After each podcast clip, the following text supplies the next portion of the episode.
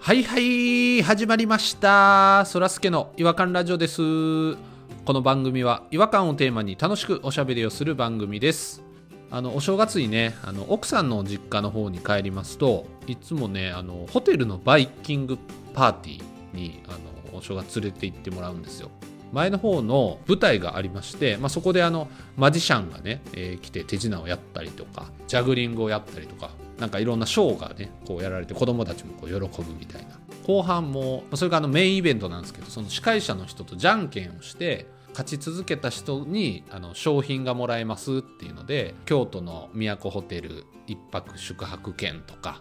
なんかそういうのがこう当たっていくっていうのがあってでそこでドミニク・ブシェのペアディナー券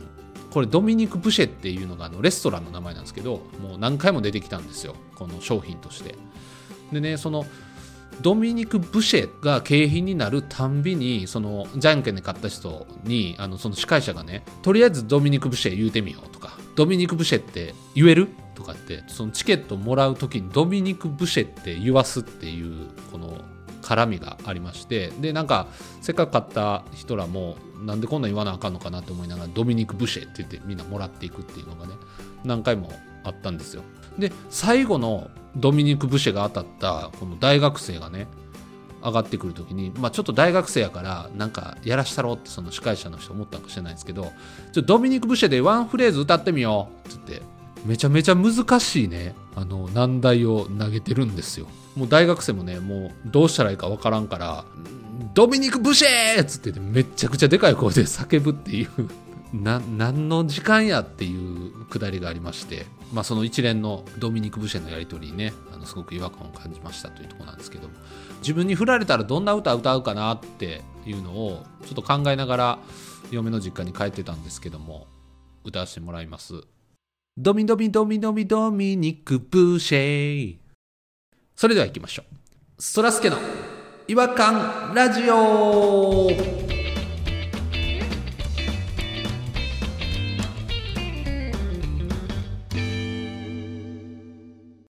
違和感トーク違和感を愛する専門家違和感ニストたちが違和感を持ち寄り寄り添い目でしゃぶり尽くすコーナーです今夜お越しいただいている違和感ニストはピロ弾丸ポニー3人に来ていただいておりますあ、どうもどうも。どうもどうも。実はあの2023年初めての収録ということでこの4人としては本当に新年明けましておめでとうございますっていうことなので、はい、そうですよ。ハッピ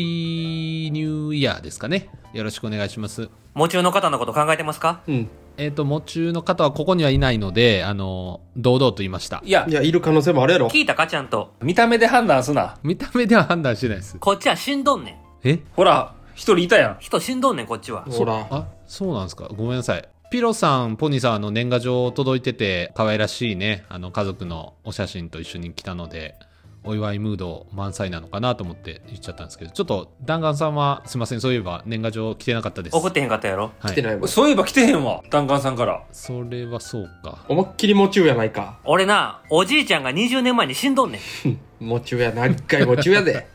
えそんな長引くもんなんですかあれって。あ、ごめんなさい。年賀状は僕もう数年送ってないです。めんどくさくて。あれ、そうやったっけ皆さんからあの家族の年賀状が来るようになってからもう見てられへんと思って。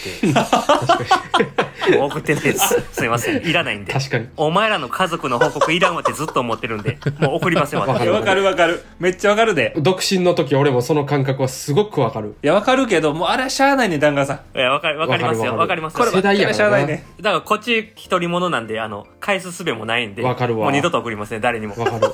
俺も独身やったらそうやわ。弾丸さん用にちょっと別仕様のデザインで次作りますわ僕単品の写真いやいや、めんどくさいわ。めんどくさいな。弾丸さんな、そういうたお誕生日おめでとうとか、もうその類嫌いやねん。拍手って。そうや。もうそれは去年もう分かっ たから。そうですよねうんあとね、あの、僕、おとついぐらいか、ポニーさんの家に遊びに行って、ちょそうよ。っと新年会やったんですけど、そうだあそよ。うなんですかいいなそらすけの年賀状を見せてもらったけど、うんお前美大出身かっていうぐらいダサかったけど、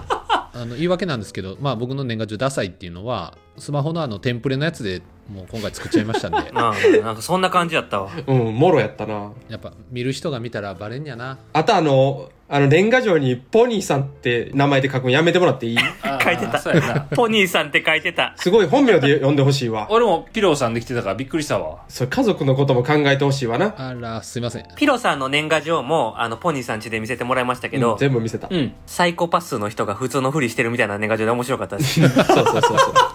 見てって、みんなに見せた。サイコパスのくせに普通のふりしてるわ、つって。集まってる4人ぐらいみんな見て笑ってましたわ。まともなふりしてるわ、つって。まともなふりしてますよね。うん、確かに。恥ずかしいな。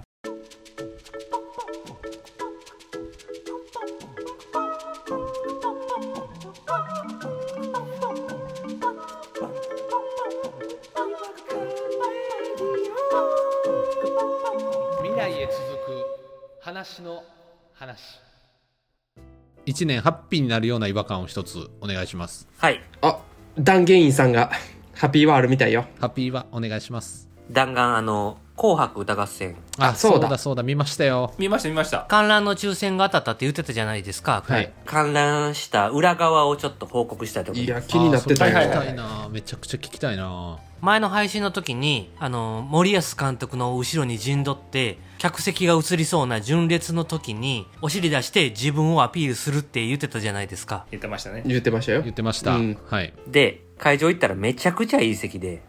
くりしたよね。マジで審査員の3つ後ろだったんですよ。ああ、すごいですうほんね。んまに何回も映ってたからね。芦田愛菜ちゃん、羽生結弦くん、黒柳徹子さんの後ろの席だったんで、そうやったそうでしたそうでしたそうやったん芦田愛菜ちゃん、めちゃくちゃ上品なんですよ。ほうへー可愛いのはもちろんなんですけど、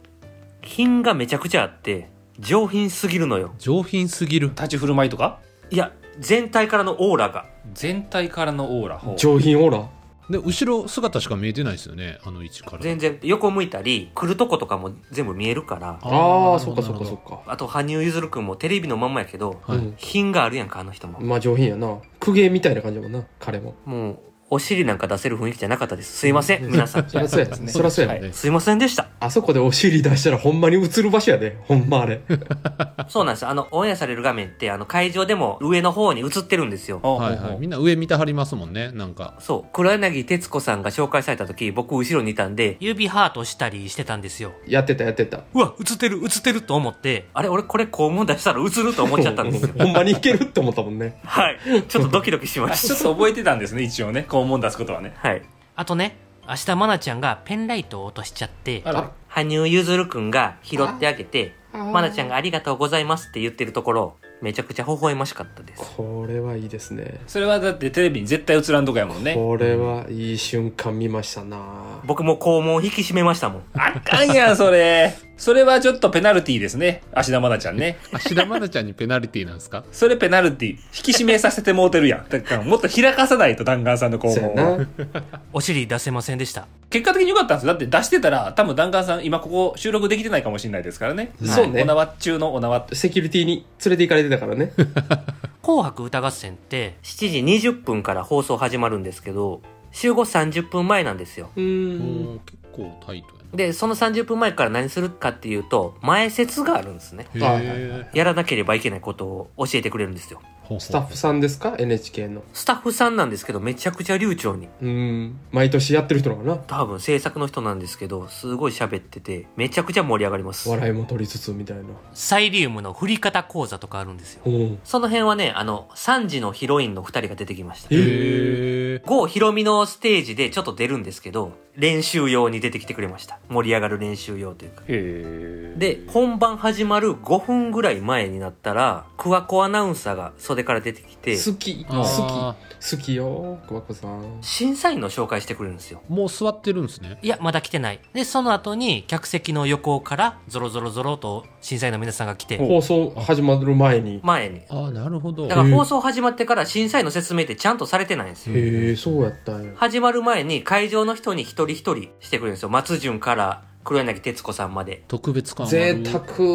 しかもあの、あの席あったらだいぶ間近で見れるんじゃないですか。だいぶ間近で見れます。ええ、すげえ。で、放送の1分前ぐらいになっても、まだクワコアナは普通に司会進行してるんですよう。ん。また黒柳徹子さんの紹介とかしてるんですよへえ。え怖い怖い怖い怖い怖い怖い。あと一歩に始まるけどなと思ったら、うん。両サイドから出演者全員がゾロゾロ出てくるんですよ。え、え、今回のオープニングの演出が MC たちの裏の壁が開いたら NHK ホールでステージ上に出演者が揃ってるみたいな演出だったんですよえすげえ。スカパラが演奏してすごいな一気にあまたの数のスターを見れたんですよねあの席でそうです。でも普通に喋ってるんですよ。小悪さんもなんか見たりとかなんかか確認もしないまま。では NHK 紅白歌合戦放送始まりますみたいなこと言ったら、その1秒後にもう放送始まったんですよ。すごいねプロやなえープロすぎてびっくりしました。時間読みが完璧なのよな。すごいな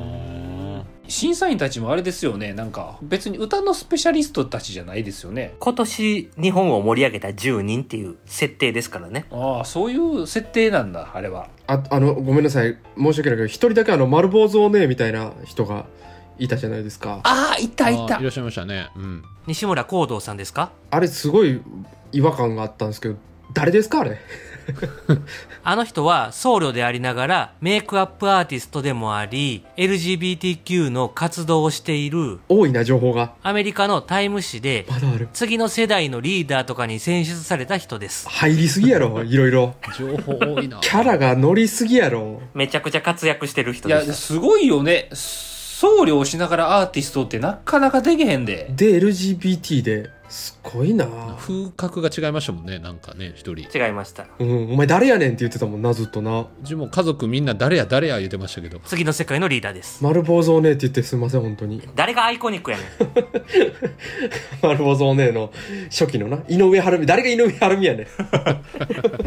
誰が峯岸みなみやねん。どんどん丸坊主お姉が出てきます。 量産型丸坊主お姉が出てきますけども、今。誰が瀬戸内寂聴やねん。丸坊主お姉めちゃめちゃおるな。丸丸坊主ね多いな坊主お姉ではないからな、でも。 ただ井上晴美は忘れてた。忘れたよ。井上晴美の丸坊主忘れてたわ後で帰ってからオンエア見たんですけど、うん。会場のお客さんの声って全然放送に載ってないんですよそうなんや。一応声出したらあかんとは言われてるんですけどちょいちょい出ちゃうんですよねみんな「わ」ーとか「まあは」そとうだか「ねうんうんうんいや」とか、うんうんでもその辺全然入ってなくて笑い声とかも全く入ってなかったんであの鈴木雅之さんマーチンのうん。 「違うそうじゃない」歌う曲の前振りで、うん。大泉洋と桜井翔の掛け合いがあったんですけど、はいはいはいはいはいはい。 SNS で話題になった歌を歌ってくれますって桜井翔くんが言ったら大泉洋が「噂半身論4目」って違う「めぐみの歌」を歌うっていうボケがあってはいはい。桜井翔くんが目の前に指を人差し指をピッて立てて「違うそうじゃない」って言ってでそこで二人が一礼するんですけどおおそこで会場が死ぬほど受けてたんですよへえ。ギャー言うてそうなんや。えでもオンエアではそこそんなに笑い声が乗ってないってことオンエアでは会場シーンってなっててめちゃめちゃ滑ってるみたいになってたんですよ もうそう思ういんました あんなに会場受けてたのにあ、受けてんねや、あれ。ななんでなんそこは生かすべきじゃないの MC トークしてる時は次のステージ作ってるんですよ毎回すごいスピードで転換してるんですよあれうん。はけたり掃除したり、でその時にもっと右もっと右とか結構大声で言ってるんでああなるほどねそれも入ってないんですよ放送には全然なるほどなるほどうまいことできてんななるほ司会のとこしかもうマイクは拾わへんと。そういうことですね長友さんとあの大泉さんが「ブラボーブラボー」やってあれもうものすごい滑ってる感じにテレビ見てたらなってたんですけ言どわされてる感じありましたね会場どうでしたあれうわ、二人肩組んだでって言ってましたよ。めっちゃ楽しんでますすね盛り上がってまめし。ったちゃ盛り上がってる会場はずっと盛り上がってるんですよ。ああ受けてんねやな面白かったです。質問してもいいですかどうぞ。そんなに好きじゃなかったりとかそんなに注目してなかったけど生で見たらめちゃくちゃ良かったみたいな人いましたあバウンディかな。バウンディかかまあまあ好きぐらいやったんですけど、うんめっちゃ好きになりまかっしこた。よかったですもんねかっこよくて。かっこよかったなでもなんか途中違和感あるとこあって、バウンディもう。んどうんこれは別に会場やからとかじゃなくて放送でもそうなんですけど、途中で煽るとこあったでしょ。うん煽ってましたよ覚えてますこんなもんか紅白っうて。ん言ってた言ってた客席に言われてるみたいなもんじゃないですか。はいはいはいいや、俺ら紅白かなって思ってたんですよね、あれ。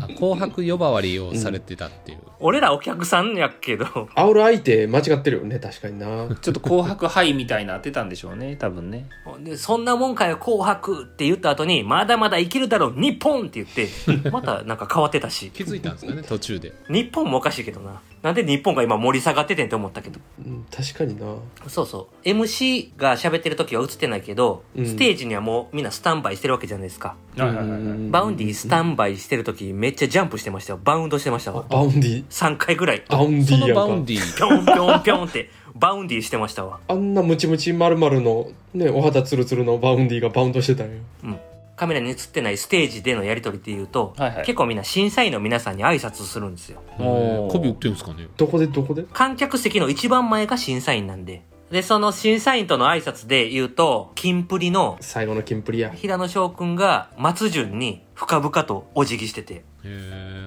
やっぱそういうのあるんや松潤もなんかうなずいてたわ。先輩風吹かしやがって。 いや別に別に先輩ですからねそういう人いますよねたまに女礼儀正しい人ねストーリーあるんやろなと思って見てました。氷川きよしさんは迫力ありましたキーナキーナ改めてキーナさん俺そういうよう分からへんのよ。名前の呼び方がなっちゃうねんな。普通のキーナに戻りはったんです清のずんどこ節を歌う時も、うんずん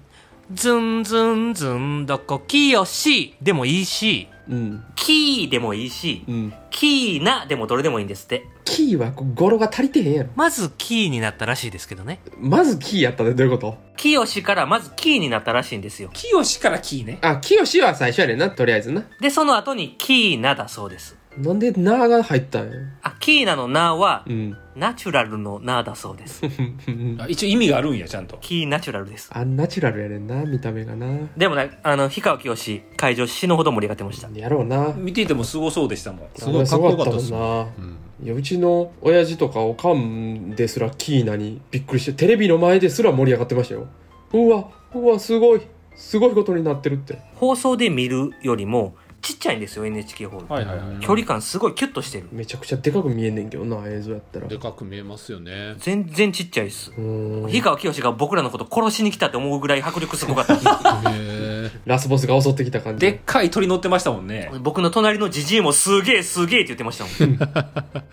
じじいってなんで「ドラゴンボール」の歌なんですかあれでも去年も「ドラゴンボール」やったんちゃうキーナはね、あの、所属事務所の社長が亡くなってから、キーナっぽくなったらしいんですけど、ああ急になりましたもんねキーナっぽくねあ解放されたんやそっからちょっと演歌を歌う自分っていうのにも違和感を覚えてるらしくおうて、へーだからずっとドラゴンボール歌ってるらしいです。そう「ドラゴンボール」チョイスするのも面白いけどへえ演歌でも何でもないからなもう僕あの一個だけ気になってるあの三山ひろしのけん玉は会場ではどういう風になってるんですかやめてほしいなあれほんまうんやっぱり歌入ってこなかったんですよねテレビの前ではもう関係あらへんやんと思って見てるからなあ、そうですか。会場ではあれ全員が成功に乗ってまし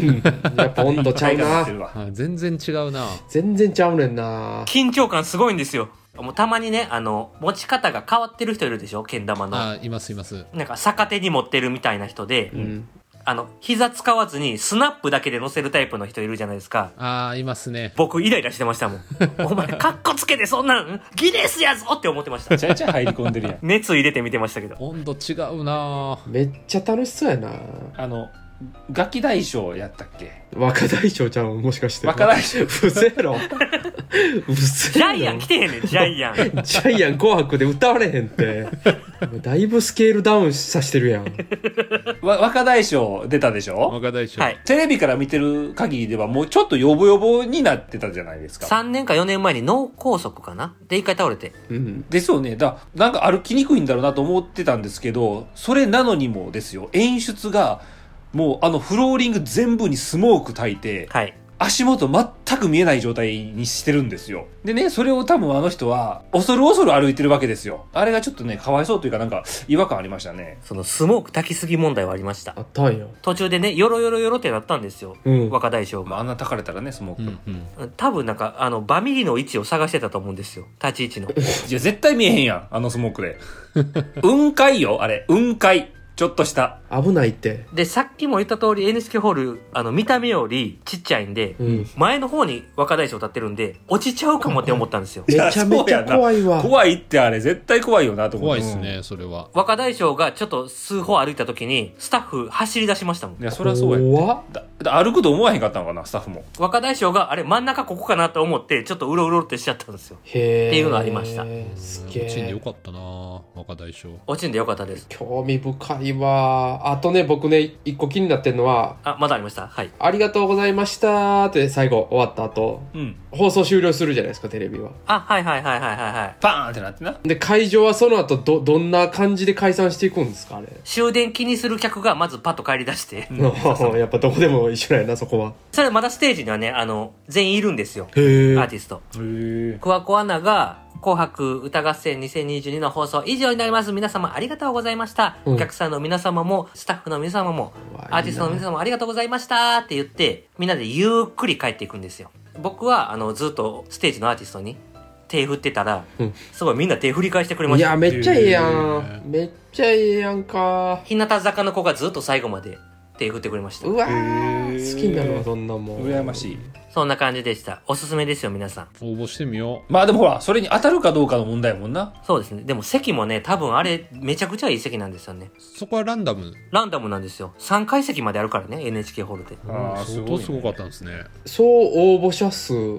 すごいやんな毎回何せよ140倍なんで、倍率が。しかもそこで前から3列目なんて座れるなんかもう奇跡やほんまに宝くじみたいなもんよで、しかも、あの、審査員席の後ろはどうやら関係者なんですよ、あれ。真後ろは、真後ろは。あーなんかちょっと業界の人っぽい感じの人が座ってはりますもんね業界の人っていうか、なんかね、みんなあの、貴族、皇族みたいな顔つきしてたんですよ。あそうそうそんな感じでしたあーでも気になるで、どうやらその後ろからが観覧席なんで、じゃあ実質前から2列目かほんまや素人さんの最前列やなだから言うたらまあね、まあ出演者ですけどね、僕 も。一応ななんか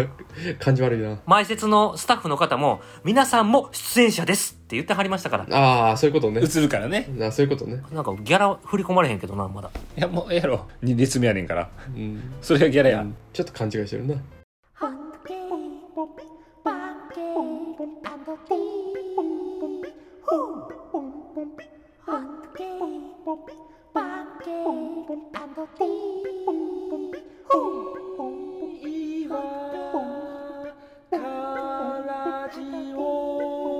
Hungry.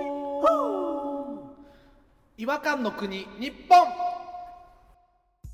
はい、えー、ということで、ハッピーニューイヤー違和感にふさわしい、なんかね、あの紅白の裏側めっちゃ聞けて楽しかったですわ。ええわもっーと聞きたいなでも。ちゃんとそらすけさん最後まで見ましたえーっと、最後の福山雅治さん見て、もうちょっと酔っ払って寝ちゃいましたね。年越す前やんギリギリ年越し前に寝ちゃって、もう気がついたら朝でしたわ。辛抱たまらんなお前は見てへんのじゃあ、あの、野鳥の会の、あ野鳥の会そ見うてなんですよへんのかいななんか野鳥の会じゃなかったよ。なんちゃら大学野鳥部みたいなとこでしたよあ。素人やんか野鳥の会ちゃうやんか素人さんでした。やっぱ野鳥なんですね、でもい。や違和感ありましたね相変わらずやっぱり絶対数えれてへんやんってもう何回も言いましたもんだから僕そこのとこ、あの、ピロさんに前言われてたんで、しっかり見てたんですよ。はい一人裸眼で数えてる人いましたじゃよ。ああかんやん 双眼鏡め持っってちゃ手入れてるやん双眼鏡を下にやって、裸眼でガーって数えてる人いまいした。やいやいやいや目見開いて。無理やってミスるって肉眼に自信ありすぎやろやっぱ違和感ですねうんそんな感じでした。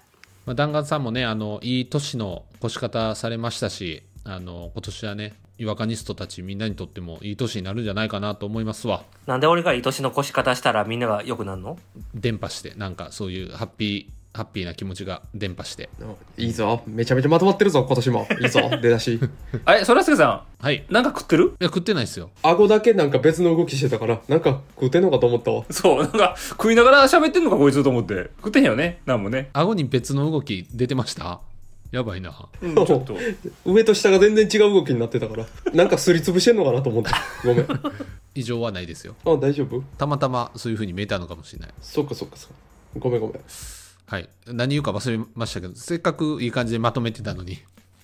じゃああの皆さんもね弾丸さんの幸せなハッピーなあの気持ちをねお裾分けしたいなと思います皆さんもし弾丸さんの幸せな気持ちをお裾分けしたいって、どういう日本語ほらよくわからんかった引っぞかかったどういうこといやちょっと今ね顎が別の動きしないように注意しながら喋ったら言葉むちゃくちゃになりましたわ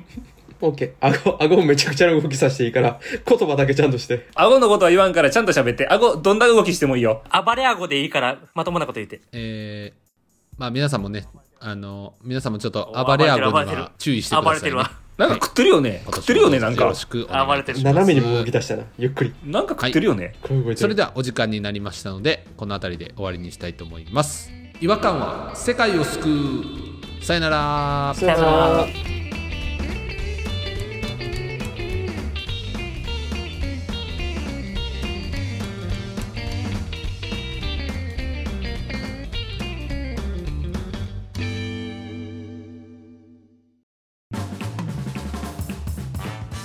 お聞きいただきありがとうございましたそらすけの違和感ラジオではツイッターをやっておりますご意見ご感想皆さんが感じた違和感など何でもツイートしてくださいハッシュタグはいわらじフォローお願いします